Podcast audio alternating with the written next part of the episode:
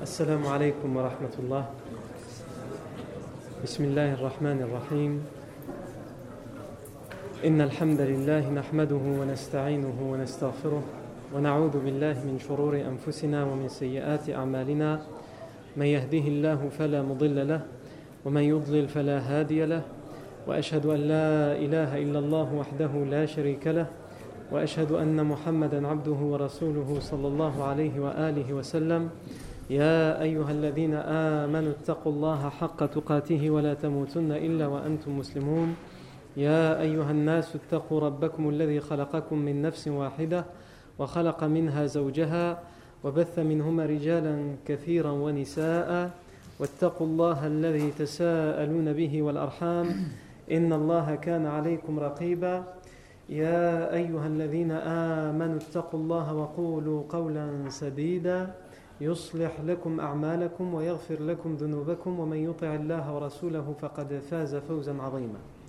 أما بعد فإن أصدق الحديث كتاب الله تعالى وخير الهدي هدي سيدنا محمد صلى الله عليه وسلم وشر الأمور محدثاتها وكل محدثة بدعة وكل بدعة ضلالة وكل ضلالة في النار. أجارني الله وإياكم من النار.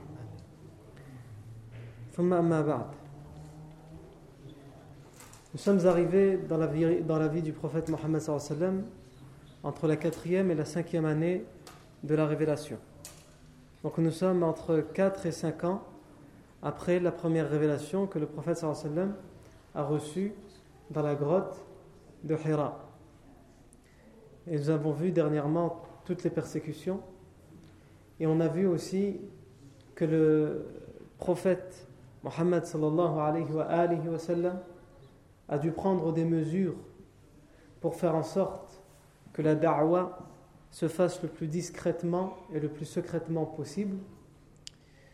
Et la première mesure qu'il a, qu'il a prise, c'est qu'il fallait choisir une demeure où il pouvait parler de l'islam sans craindre les persécutions. Le prophète Mohammed ne craignait pas les persécutions.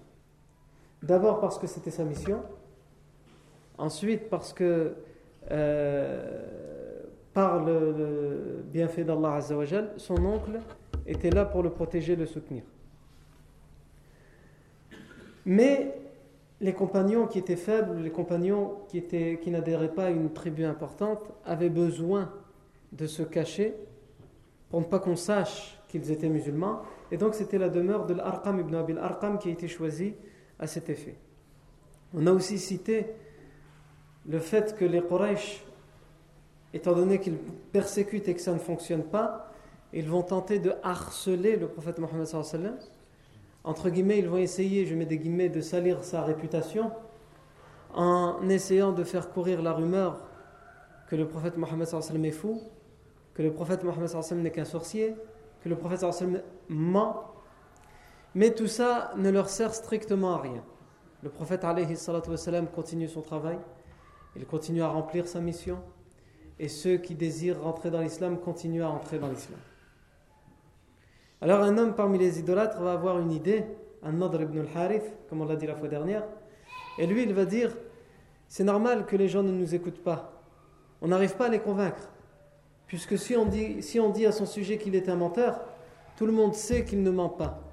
Nous-mêmes, pendant, pendant ces 40 premières années, nous l'avons surnommé le véridique, le digne de, confiance. Comment aujourd'hui pourrions-nous dire qu'il est menteur? On ne peut pas dire qu'il est fou, on sait très bien que les faux n'ont même pas conscience de ce qu'ils disent, alors que lui, il parle avec euh, sérénité, avec rationalité, avec logique. Donc on ne peut pas convaincre les gens en disant qu'il est fou. On ne peut pas dire non plus qu'il est sorcier. Nous savons, nous connaissons le travail des sorciers, et en aucun cas, son travail ne ressemble au travail des sorciers. Et encore moins à celui des voyants ou des devins. Mais, il va leur dire, sans aucun doute, ce qu'il nous raconte là, ce sont des légendes et des contes d'anciens qu'il a entendu. Et donc Nadr ibn al-Harith va partir. Il va voyager pour apprendre les contes et les légendes des anciens, de l'Empire perse, etc.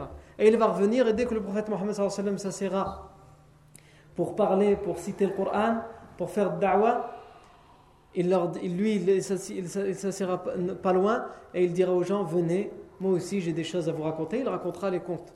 Et il dira à la fin Alors, je ne sais pas mieux parler que Mohammed Sallallahu alayhi wa, alayhi wa sallam. Non. Et malgré tout cela, les persécutions ne vont, pas cesser. Les persécutions ne vont pas cesser. En particulier sur les plus faibles des musulmans, comme on a dit les esclaves ou les affranchis ou ceux qui n'adhèrent pas à une tribu importante. Les persécutions ne cesseront pas. Et même ceux qui adhèrent à une, tribu importante, ils sont arrivés à un stade où la tribu elle-même persécute ses enfants, les membres de cette tribu qui se convertissent à l'islam. Chaque tribu s'occupe et s'affaire à persécuter, à torturer, à humilier tous ceux qui appartiennent à leur tribu et qui se convertissent à l'islam. À un tel point qu'il va y avoir, et on en avait déjà parlé, la fameuse plainte de Khabbab ibn al-Arat parce que Khabbab ibn al-Arat fait partie de ses compagnons qui vont être le plus persécutés, le plus torturés.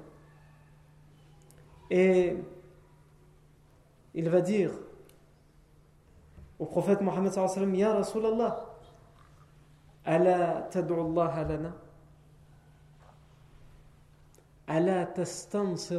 lana? N'invoques-tu pas Allah pour nous? Ne, demandes-tu pas à Allah qu'il nous, nous, donne le secours, le salut? Et le prophète Mohammed va lui donner une leçon, mais c'est en réalité une leçon qui nous donne à nous tous. C'est une leçon qui est toujours d'actualité pour nous aujourd'hui.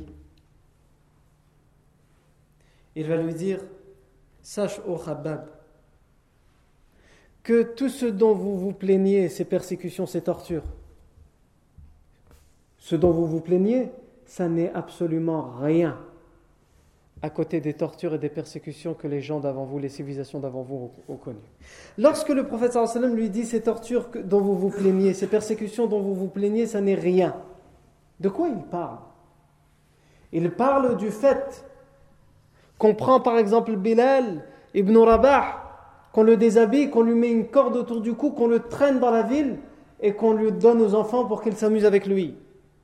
Il parle du fait, par exemple, qu'on a torturé Amar, Yassir et son épouse Soumeya, et qu'on a torturé leur enfant Ammar. Non seulement une torture psychologique parce qu'il a vu ses parents mourir de torture devant lui, et en plus on torture physiquement lui. Lorsque le professeur Hassan dit ça, ce n'est rien, ce que vous vivez, vous, ce n'est rien. Il parle du fait que Uthman ibn Affan, an, son oncle le met dans un tapis de paille, il le serre, il le ligote et il l'attache par les pieds vers le plafond et il, il allume un feu en dessous pour l'étouffer, pour que la fumée l'étouffe à l'intérieur du tapis. Et en même temps, évidemment, avec un bâton, il frappe dans le tapis pour qu'il renie sa religion. Eh bien, ces exemples, et bien d'autres, le professeur lui dit, lui dit à Khabab, ce n'est rien ça. Ça, ce n'est rien par rapport à ce que les civilisations avant vous ont connu. Alors qu'est-ce que nous, on doit dire? Si ça, ce n'est rien, qu'est-ce qu'on doit dire nous?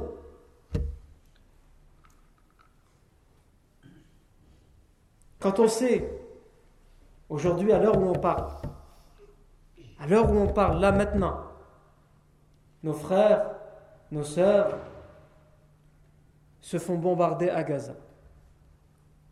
Pour aucune autre raison, quelles que soient les analyses politiques, les longs discours, pour aucune autre raison qu'ils disent La ilaha illallah.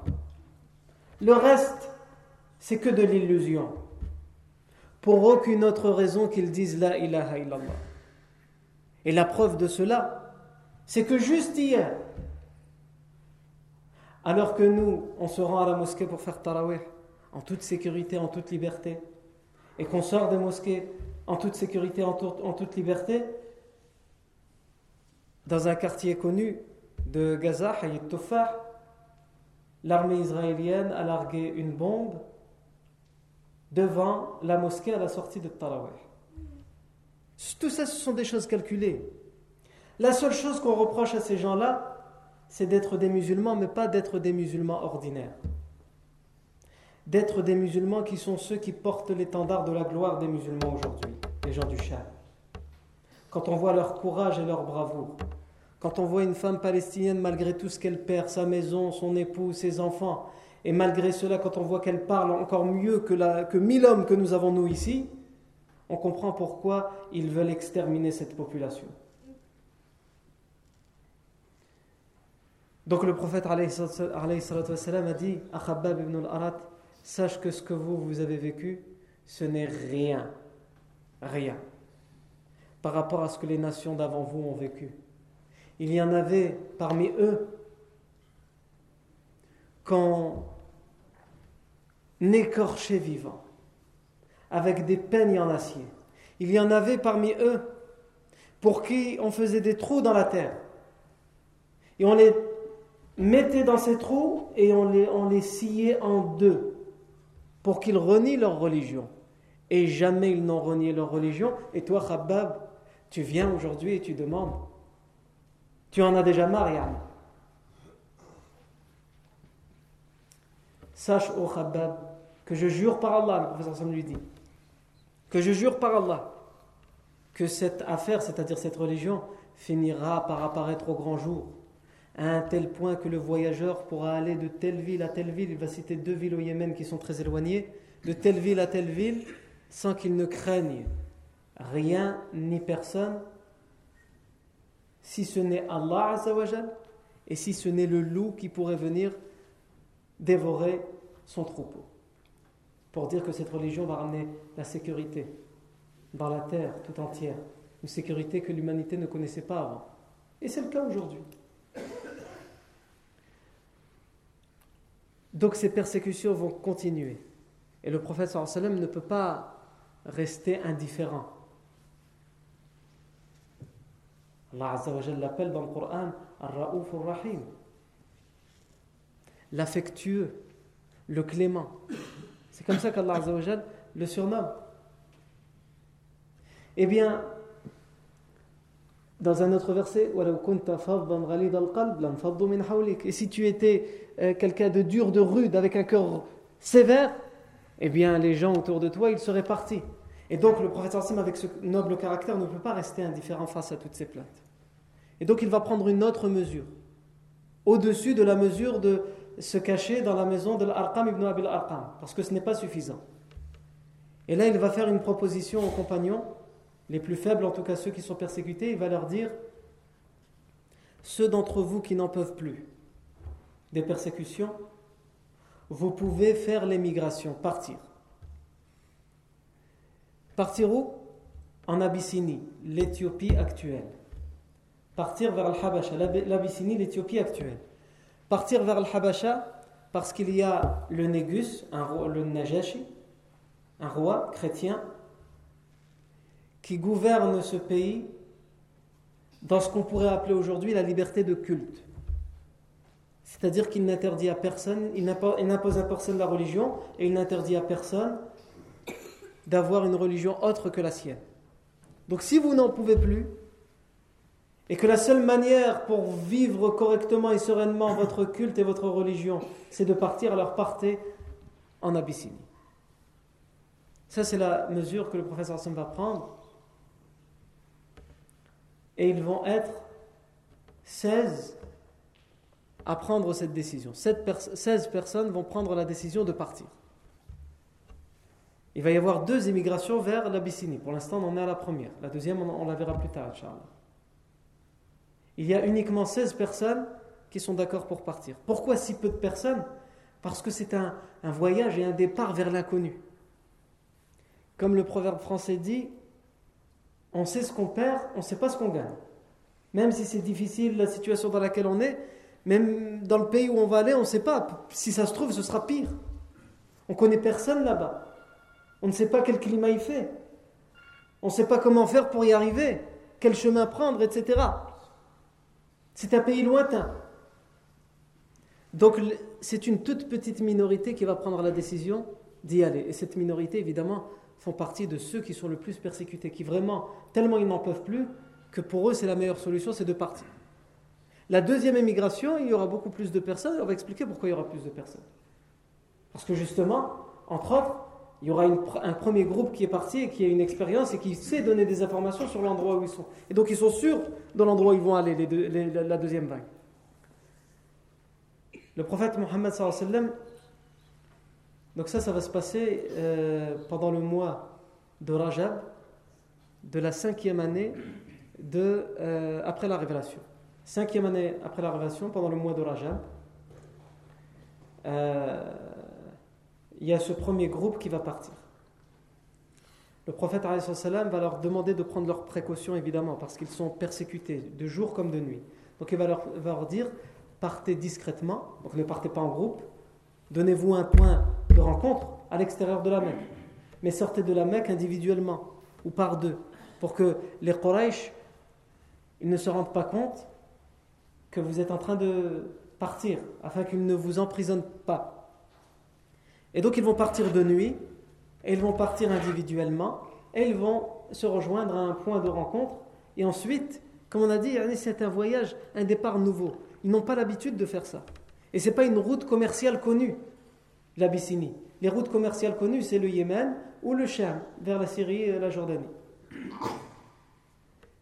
Ils vont partir et ils vont aller vers les côtes, vers la plage, parce qu'ils savent qu'il faut prendre le bateau pour aller en, Abyssinie. Et donc ils vont jusque au niveau des côtes et ils attendent de voir des navires et ils demandent. C'est à l'aveuglette. Ils demandent s'il y a des navires qui partent pour l'Abyssinie. Et il y a deux petits bateaux commerciaux qui partent pour l'Abyssinie. Allah va leur faciliter, va leur mettre ces deux bateaux commerciaux qui partent pour l'Abyssinie. Et donc, ils vont se diviser les, 16 personnes en deux groupes sur ces deux bateaux pour l'Abyssinie. Et dans ce groupe, il y a le compagnon Uthman ibn Affan, qui est à l'époque marié avec la fille du professeur sallam, Ruqayya. Le professeur sallam a eu Ruqayya avec sa première épouse, Khadija bint Khuwaylid anha. Et donc, euh, Uthman ibn Affan est dans ce groupe avec son épouse, la fille du professeur sallam. Le professeur sallam va désigner un amir, un chef dans ce groupe et va désigner Uthman ibn Affan pour être le chef de ce groupe, pour prendre les décisions, trancher les décisions. Et ils vont arriver en Abyssinie. Alors qu'ils arrivent en Abyssinie, les Quraysh remarquent qu'il y a un problème. Il manque des personnes à l'appel. Ceux qui ont l'habitude de le plus persécuter, comme Uthman ibn Affan et les autres, ils ne sont pas là. Et chacun se pose des questions. Il se cache peut-être chez quelqu'un, etc., jusqu'à ce qu'ils se rendent compte qu'ils sont partis. On les a vus, les voyageurs les ont vus quitter la ville. Et donc, les Quraysh vont envoyer un groupe de cavaliers à leur poursuite, mais il est bien trop tard au moment où les Quraysh partent. Ils ont déjà pris, ils ont déjà embarqué dans la mer et ils sont partis, yani, pour l'Abyssinie et ils sont arrivés sains et saufs en Abyssinie. Ils sont 16 personnes et ils vivent en Abyssinie. Non. Ici, on peut parler aussi d'Abu Bakr Siddiq radiallahu anhu. Abu Bakr Siddiq radiallahu anhu, comme vous le savez, c'était le compagnon le plus proche du prophète Mohammed sallallahu Le compagnon le plus proche du prophète sallallahu et c'était celui qui le protégeait le plus parmi les compagnons. À un tel point qu'il s'interposait de son corps quand certaines personnes voulaient le frapper. On l'a vu avec Uqba ibn Abi Mu'ayt, le voisin du prophète sallallahu lorsqu'il a essayé de l'étrangler et qu'il est venu, qu'il a tiré le prophète sallallahu et qu'il s'est interposé et qui à la place prenait les coups. Quelquefois, même si Abu Talib protégeait le prophète sallallahu les Quraysh, tellement ils n'en pouvaient plus, ils allaient quand même le frapper. Et donc Abu Bakr Siddiq venait et il s'interposait de son corps et il prenait les coups à la, place, en s'exclamant et en disant rajulan an yaqula rabbi Allah Voulez-vous tuer un homme juste parce qu'il dit Rabbi Allah Mon Seigneur c'est Allah Non.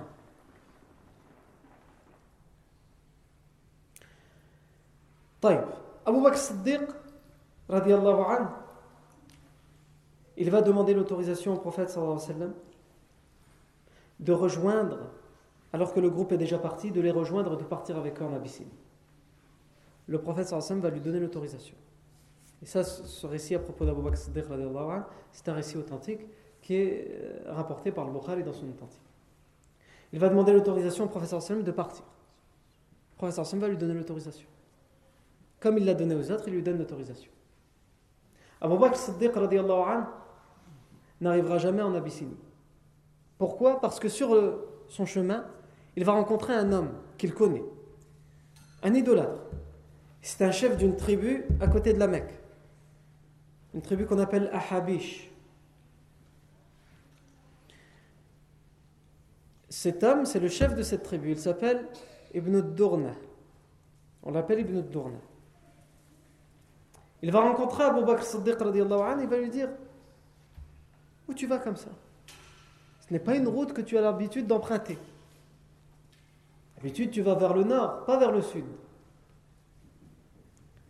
Abu Bakr Siddiq va lui dire Akhrajani qawmi. Adawni c'est mon peuple qui m'a fait sortir de là. Le son peuple, ne lui a pas dit sors de la ville. Mais c'est une façon de lui dire, c'est eux qui m'ont poussé à partir. Ils me font du tort, ils me causent du tort. Voilà pourquoi je pars. Ibn Dourna est étonné. Parce qu'il il n'habite pas dans la Mecque. Qu'il a entendu parler d'un prophète, d'une nouvelle religion, mais il n'est pas au courant de toute, euh, de toute l'histoire que ça fait, cette nouvelle religion. Donc il va lui dire, toi, ton peuple, te fait du tort. Parce qu'il connaît Abou Bakr. Et il sait comment il est apprécié par les gens de la Mecque, ou plutôt comment il était apprécié par les gens de la Mecque avant la révélation du prophète Mohammed et avant sa conversion. Toi, Abou Bakr, ton peuple te fait du tort. Toi qui es apprécié par tout le monde, toi qui qui rend service à tout le monde. Alors Ibn Dourna va lui proposer quelque chose. Il va lui dire Je suis chef de ma tribu, je suis reconnu. Je suis un allié des Quraysh de la Mecque. Retourne chez toi, en ma compagnie et sous ma protection. On a déjà parlé de ça, hein, de ce qu'on avait appelé le, fait de rentrer sous la protection de quelqu'un. C'était une tradition arabe qui avait même été perpétrée ensuite par le prophète Mohammed qui va, le prophète va l'utiliser, on le verra plus tard, Inch'Allah. C'est-à-dire que quand quelqu'un dit à son peuple, son peuple recherche quelqu'un, et ce quelqu'un il vient, il dit à une personne, donne-moi ta protection, et si cette personne lui dit juste par la parole, je te donne ma protection, et qu'il l'affirme devant les gens, devant les témoins, cet homme, c'est votre ennemi public numéro un, eh bien moi, qui est votre allié, je lui donne ma protection. Personne ne peut lui faire du tort. Et c'était respecté à la lettre. C'est une tradition qui était respectée à la lettre par les idolâtres. C'était un sacrilège, un blasphème que de revenir sur la protection qui avait été donnée par quelqu'un, même si la personne avait tué. Khalas. Il a la protection d'un tel et un tel est, parmi nous, il était un de nos alliés, on ne peut pas le toucher. Non. Donc Abu Bakr Siddiq accepte cette proposition. Il lui a dit D'accord, je retourne à la Mecque avec ta protection. Ibn Dourna arrive à la Mecque en compagnie d'Abu Bakr Siddiq et il se rend auprès des élites des Quraysh et leur dit Ya ma'ashara Quraysh. Ô vous les gens de Quraysh, sachez que j'ai donné ma protection à Ajarto ibn Abi Quhafa. J'ai donné ma protection au fils d'Abu Quhafa. Puisqu'on surnommait le père d'Abu Bakr qui était toujours vivant à l'époque, on le surnommait Abu Quhafa. Sachez que je lui ai donné ma protection et que personne d'entre vous ne peut lui causer du tort. Khlas. Abu Bakr Siddiq anhu rentre chez lui en sécurité. Abu Bakr Siddiq anhu il ne fait pas partie de ceux qui ont l'habitude d'avoir la protection et de se cacher chez eux. Et de ne pas, entre guillemets, de ne pas chercher les problèmes. Évidemment, il ne cherchait pas les problèmes, mais ce que je veux dire par là, c'est qu'il y a beaucoup de gens, ils vont, leurs devoirs et leurs obligations, ils vont les mettre de côté. Pourquoi? Parce qu'ils vont dire, on ne veut pas de problème. Notre obligation, notre devoir, là, il va nous ramener des problèmes, donc non, on ne veut pas de problème. Et la plupart des gens parmi nous aujourd'hui sont comme ça. La plupart des gens parmi nous aujourd'hui, ils sont lâches. Il faut dire les choses comme elles sont. Quand il faut prendre l'étendard et le supporter sur son dos, il n'y a plus personne. Quand il faut parler et encourager et dire il faut faire, il faut faire, tout le monde est là. Et quand on dit dites bismillah, allez on y va. Il n'y a plus personne. Il n'y a plus personne. Non. Abu Bakr Siddiq anhu, il a cette protection, il ne s'est pas contenté de, de rester chez lui, de ne pas chercher les problèmes entre guillemets.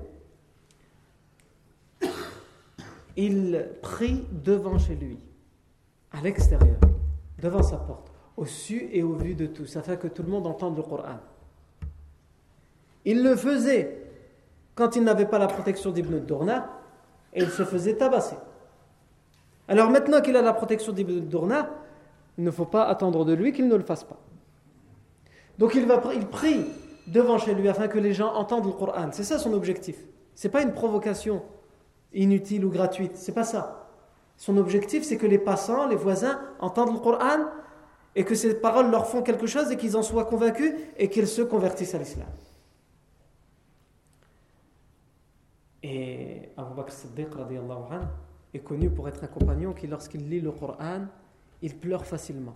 Il fond en larmes, à un tel point, comme on le verra vers la fin de la vie du prophète sallam, alors que le prophète sallam ne sera plus capable de se lever de son lit, ce sera le dernier jour de sa vie,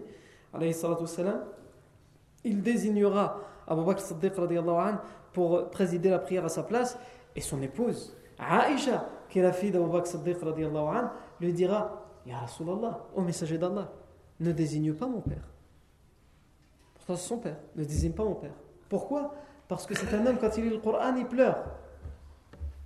Les gens, ils ont besoin qu'on fasse la prière, euh, qu'elle soit faite à des heures bien précises et dans un, laps de temps bien précis. Lui, il va commencer à lire là, il ne va pas réussir à terminer le verset.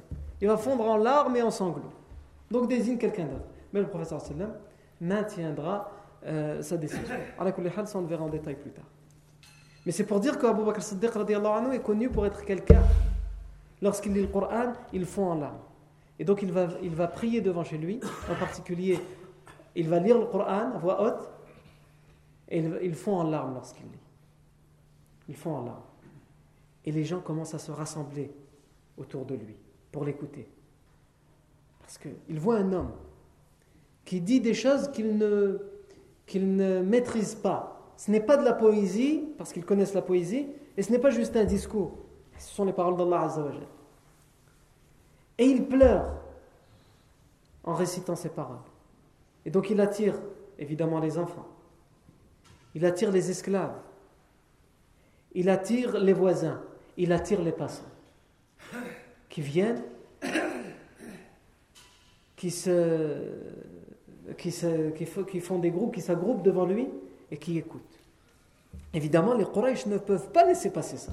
Quand il le faisait avant, il n'y a personne qui osait se mettre autour de lui parce que lorsqu'il le faisait, il se faisait tabasser. Et donc il était obligé d'arrêter jusqu'au lendemain, il réessayait, il se refaisait tabasser. Mais là, ils ne peuvent pas le frapper parce qu'il a la protection d'Ibn Dourna. Donc les Quraysh ne peuvent pas laisser passer ça, ils vont voir Ibn Dourna. Et vont lui dire Tu es quelqu'un que nous respectons. Et tu as donné ta protection pour Ibn Abi Quhafa, pour euh, Abu Bakr Siddiq. Et sans aucun doute, nous respectons nos traditions. Jamais nous allons, nous allons lui faire de, tort et du mal. Mais est-ce que toi, tu respectes nos traditions? Ibn Dourna, comment ça? En quoi je n'ai pas respecté les traditions? Est-ce qu'il fait partie de notre coutume et des traditions de nos ancêtres de donner la protection à quelqu'un pour qu'il fasse du tort aux autres? Tu lui as donné ta protection pour qu'il nous fasse du tort à nous. Lui, il dit évidemment non, jamais. Ils lui disent, eh bien, il récite ces paroles qu'il entend de son ami Muhammad, sallallahu alayhi wa sallam, et les personnes s'agglutinent. Et nous craignons pour nos enfants, pour nos esclaves, pour nos épouses, pour nos voisins. Il va les attirer dans, ces paroles qui, les qui, qui va les ensorceler. Donc tu nous causes du tort avec ta protection. Ibn Dourna va dire Mais c'est légitime de lui donner ma, protection. Vous avez été injuste envers lui. Ils vont lui dire, mais c'est aussi légitime que tu lui demandes, puisqu'il est sous ta protection, et que tu lui ordonnes d'arrêter de nous causer du tort. S'il veut lire, s'il veut réciter ces paroles qu'il entend de son ami, qu'il les récite. Mais qu'il le fasse chez lui. Pas dans la rue. Pas au su et au vu de tous. C'est une provocation. Ibn Tourna dit, ça j'accepte. Il est sous ma protection, mais j'accepte d'exiger de lui qu'il le fasse chez lui. parce que lui aussi c'est un idolâtre. Donc il va aller voir Abu Bakr Siddiq et va lui dire Tu es sous ma protection. Et les gens se plaignent que tu leur causes du tort avec ce que tu fais devant chez toi. Donc, si tu veux le faire, fais-le, mais fais-le chez toi. Et fais ce que tu veux chez toi. Et tu es sous ma protection, personne ne pourra te le reprocher. Mais tant que tu es sous ma protection, je ne peux pas accepter que tu le fasses à l'extérieur. C'est une provocation. Aujourd'hui, on dirait c'est du prosélytisme. Non. Abu Bakr Siddiq va lui donner une idée. Il va lui dire que, que penses-tu? Que je continue à faire ça et que j'annule ta protection, mais que je garde uniquement la plus grande protection, c'est la protection d'Allah Azzawajal. Évidemment, Ibn Dourna va lui dire Eh bien, fais-le C'est comme s'il l'avait rabaissé en lui disant ça. Moi, je t'ai protégé, je t'ai fait revenir de l'Abyssinie, t'es pas, pas arrivé à l'Abyssinie, je t'ai fait revenir, je te donne ma protection. Et toi, maintenant, tu me dis, tu vas, tu vas rester dans une protection qui est meilleure que la mienne, celle de ton Dieu. Eh bien, fais-le alors. Abu Bakr Siddiq va lui dire J'annule ta protection. Je n'en ai que faire.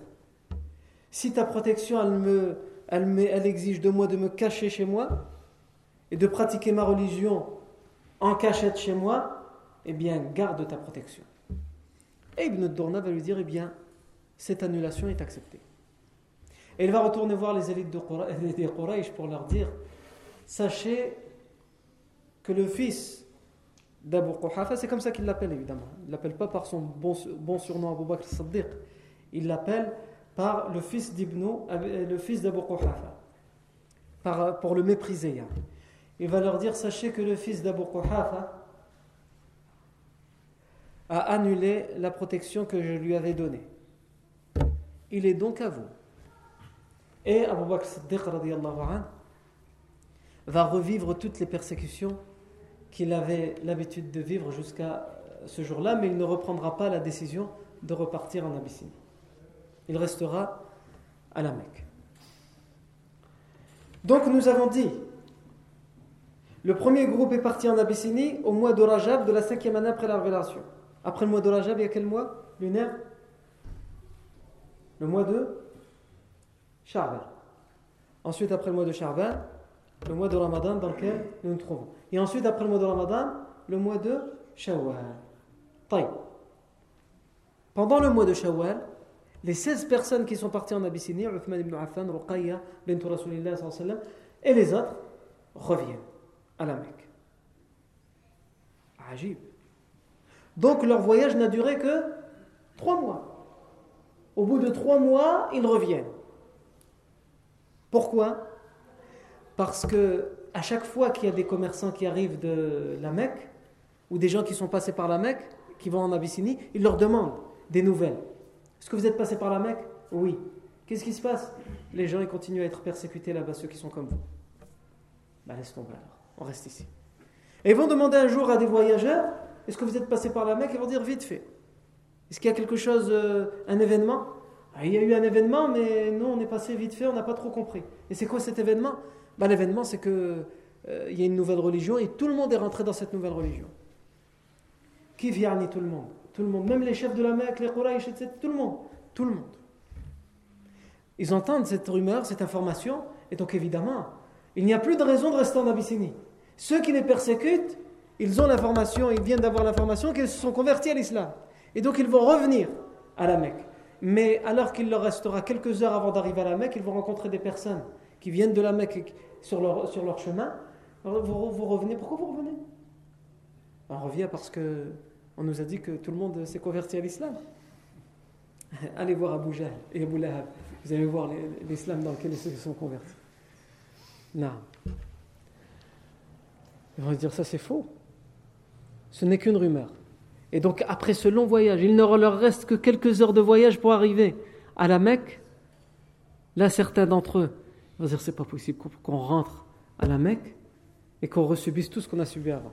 Certains d'entre eux vont repartir. Et d'autres vont dire on va pas repartir après tout ce voyage qu'on a fait, tant pis. On va rentrer et ils vont essayer de trouver des protections chez certains idolâtres qu'ils connaissaient pour essayer de rentrer dans la ville de la Mecque en sécurité. Si ils ont entendu dire que toute la Mecque s'est convertie à l'islam, il faut bien, même si c'est une fausse information, une fausse rumeur, il faut bien que cette rumeur ait débuté de quelque part. Comme on dit, il n'y a pas de fumée sans feu. Et à chaque fois qu'il y a une rumeur, et nous on est les spécialistes de ça, s'il se passe quelque chose, quelqu'un il se fait mal au doigt, au bout d'une semaine, 100 km plus loin de l'endroit où il s'est fait mal au doigt, cet homme, on nous raconte qu'il est mort, qu'il s'est fait égorger ou là je ne sais quoi.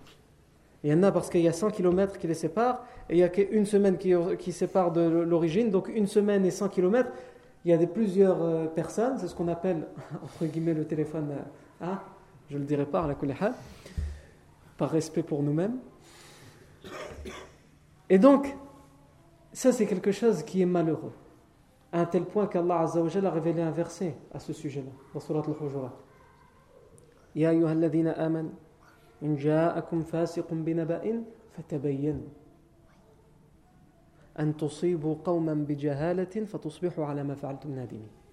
Ô vous qui avez la foi, si un pervers vient à vous avec une rumeur, avec une information, eh bien vérifiez-la de peur que vous ne commettiez de tort à un groupe de personnes et que vous ne le regrettiez. Parce que lorsqu'on prend pour argent comptant une information qui nous est donnée et qu'elle est fausse, eh bien on va blâmer les gens, on va condamner les gens, on va parler en mal des gens. Donc on va leur faire du tort. Et on va le regretter après parce que cette information était fausse. Et la chose qui attire l'attention dans ce verset, c'est qu'Allah dit si un pervers vient à vous avec une information. Pourtant, cette information peut être véridique. Ce n'est pas nécessairement un pervers qui vient nous ramener une information. Quoique, lorsqu'on regarde BFM TV et iTélé, on se dit que tous ceux qui ont été embauchés là, vraiment, ce sont des pervers pour nous ramener les informations. Si un pervers vient à vous avec une information, parce que déjà à la base, venir voir quelqu'un et lui ramener une information, un tel a dit ou un tel a fait, même si c'est vrai, c'est rarement une personne qui veut du bien à travers cette information.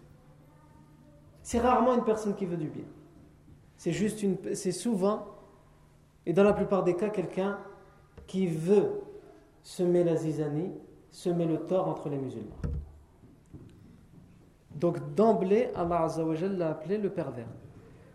De, fait, de sorte à ce que nous sachions que la plupart des gens qui font ça fréquemment, qui ramènent les informations entre les uns et les autres, ce sont des pervers.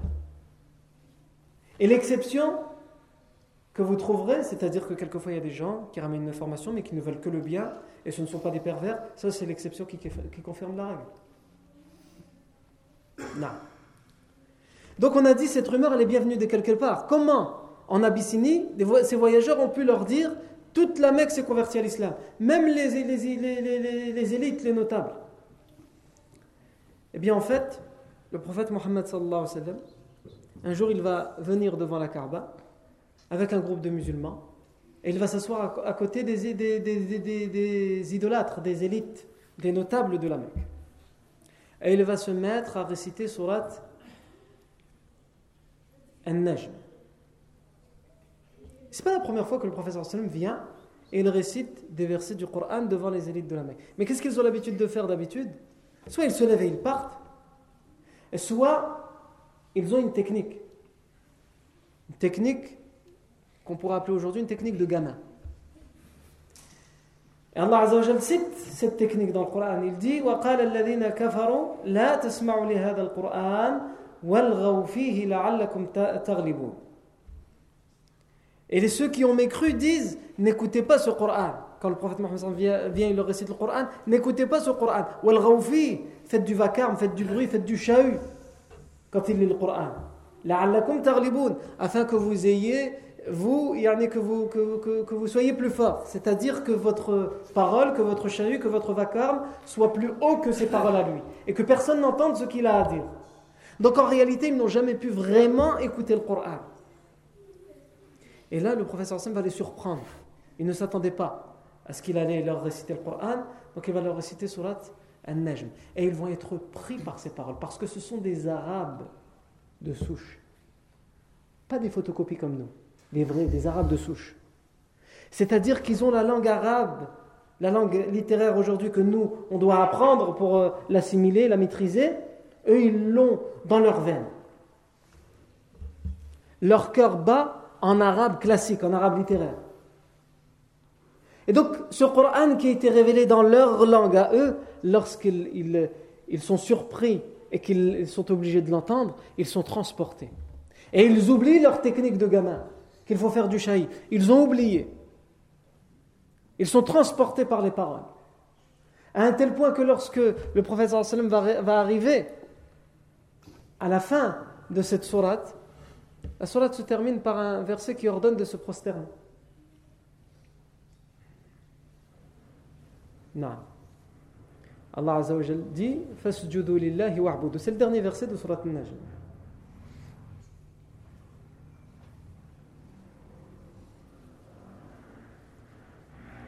Dans les derniers versets, Allah Azza wa dit Azifatil azifa. Laysa laha min dunillahi kashifa.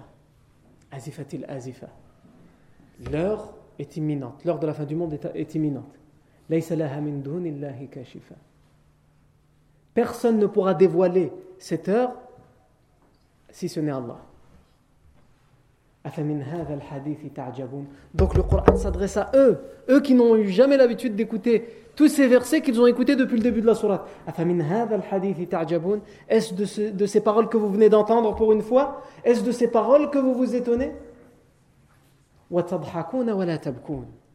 Est-ce à propos de ces paroles que vous riez, que vous vous méquez, au lieu de pleurer parce que vous devriez pleurer lorsque vous entendez ces paroles Et là, ils sont sur le point de pleurer parce que pour une fois, enfin, ils les ont écoutées. Et lorsqu'il y a ces paroles, vous êtes distrait. Alors une bonne fois pour toutes, prosternez-vous pour Allah et adorez-le. Et le prophète sallam, Allahu Akbar, il va se prosterner. Et les croyants vont se prosterner. Et eux, ils vont suivre le mouvement. Ils vont se prosterner. Et après, ils vont se réveiller. Qu'est-ce qui se passe Qu'est-ce qu'on a fait Ils ont fait quelque chose de magnifique. Mais pour eux, ils vont dire le Si les gens savent qu'on s'est prosterné, nous qui les combattons, qui les persécutons, chauffe l'orgueil, Non, c'est parce que Yanni, tu as été convaincu. Cette langue, elle t'a parlé à toi, elle te parle à toi. C'est ta langue. Tu l'as compris. Et tu n'as pas pu renier ces paroles. Et donc, évidemment, la rumeur, elle s'est propagée. Ils se sont tous prosternés. Ils sont tous musulmans. Et c'est ça qui a fait que la rumeur, à ce moment-là, il y avait des voyageurs de passage. Ils sont partis, ils ont transporté cette rumeur en Abyssinie. Mais entre-temps, les élites, ils se sont vite réunis, ils ont dit vite, les gens, ils vont dire qu'on s'est prosterné, il faut trouver une solution. Et ils vont inventer un mensonge, même, même si sur l'invention de ce mensonge, les savants du, hadith divergent. Est-ce que ce, cette histoire qu'on va raconter maintenant, c'est-à-dire cette invention du mensonge, c'est une histoire authentique ou pas? Tout ce que j'ai dit auparavant, c'est authentique. Ils se sont prosternés, etc. Mais sur le fait d'essayer de justifier cette prosternation, il y a des savants comme Al-Albani vont dire non, ça c'est, des faux hadiths qui ont été inventés bien après la mort du prophète. À aucun moment ils ont justifié ça. Ils ont juste dit c'est pas vrai, c'est tout. Et il y a d'autres savants qui viennent faire appuyer cette, ce récit. Et ce récit nous dit quoi? Il nous dit que les Quraysh se sont réunis et ils ont dit entre eux nous allons dire que lorsqu'il a réciter ces versets, à un moment, il a dit du bien de nos divinités à nous. Et donc, comme il a dit du bien de nos divinités à nous, on s'est prosterné pour toutes les divinités. Et ils vont même inventer ces faux versets que le prophète sallam aurait soi-disant prononcés dans cette sourate. Et ils vont citer deux faux versets. Ils vont dire il a dit Tilka al-gharani ula wa inna shafa'atahunna la turtaja. Tilka al-gharani ula. Ce sont, ce sont eux, les grands al-gharaniq. C'est une sorte d'oiseau il très, très lumineux et grand. Et quand on veut faire l'éloge de quelqu'un, on lui dit que c'est. Euh, c'est quelqu'un qui est comparable à cet oiseau-là. Donc ils vont dire, il a comparé nos divinités à ces grands, oiseaux. Il a dit Ces divinités sont telles ces grands oiseaux. Et leur intercession en notre faveur, nous l'espérons. On l'espère. Le mensonge, la calomnie. Et donc ils disent on s'est prosterné pour ça. Évidemment, c'est faux. Et donc c'est ce qui explique pourquoi les musulmans qui avaient fait l'émigration en Abyssinie ont dû revenir. Et lorsqu'ils vont revenir, les donc évidemment, il y a deux événements qui viennent de se passer cette cinquième année. Il y a la première émigration, ils sont partis et une partie d'entre eux sont revenus. Et l'autre événement, c'est que la rumeur court qu'ils se sont convertis et ils se sont vraiment prosternés. Là, il y a des témoins, ils les ont vus. Donc évidemment, ça, ça les tue. Parce qu'il y a des gens qui ont réussi à leur échapper, mais finalement, ils sont revenus dans leur filet. Et une deuxième chose, on dit à leur sujet qu'ils se sont convertis parce qu'ils se sont prosternés, ils se sont vraiment prosternés. Donc évidemment, ça, ça va les remettre hors d'eux. Et ils vont se venger encore plus sur les plus faibles en les torturant encore plus, en les persécutant encore plus. Et là, le prophète Mohammed va une deuxième fois réitérer son conseil à ceux qui se font persécuter le plus, et il va leur dire allez en Abyssinie rejoindre ceux qui sont repartis.